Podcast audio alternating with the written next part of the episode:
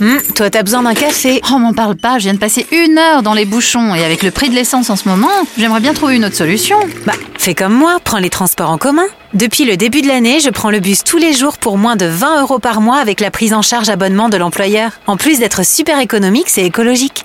Eh, t'as raison, je vais regarder ça. Pour un même parcours, un passager en bus émet 30% de gaz à effet de serre en moins qu'en voiture. Votre petit geste quotidien, privilégiez les transports en commun.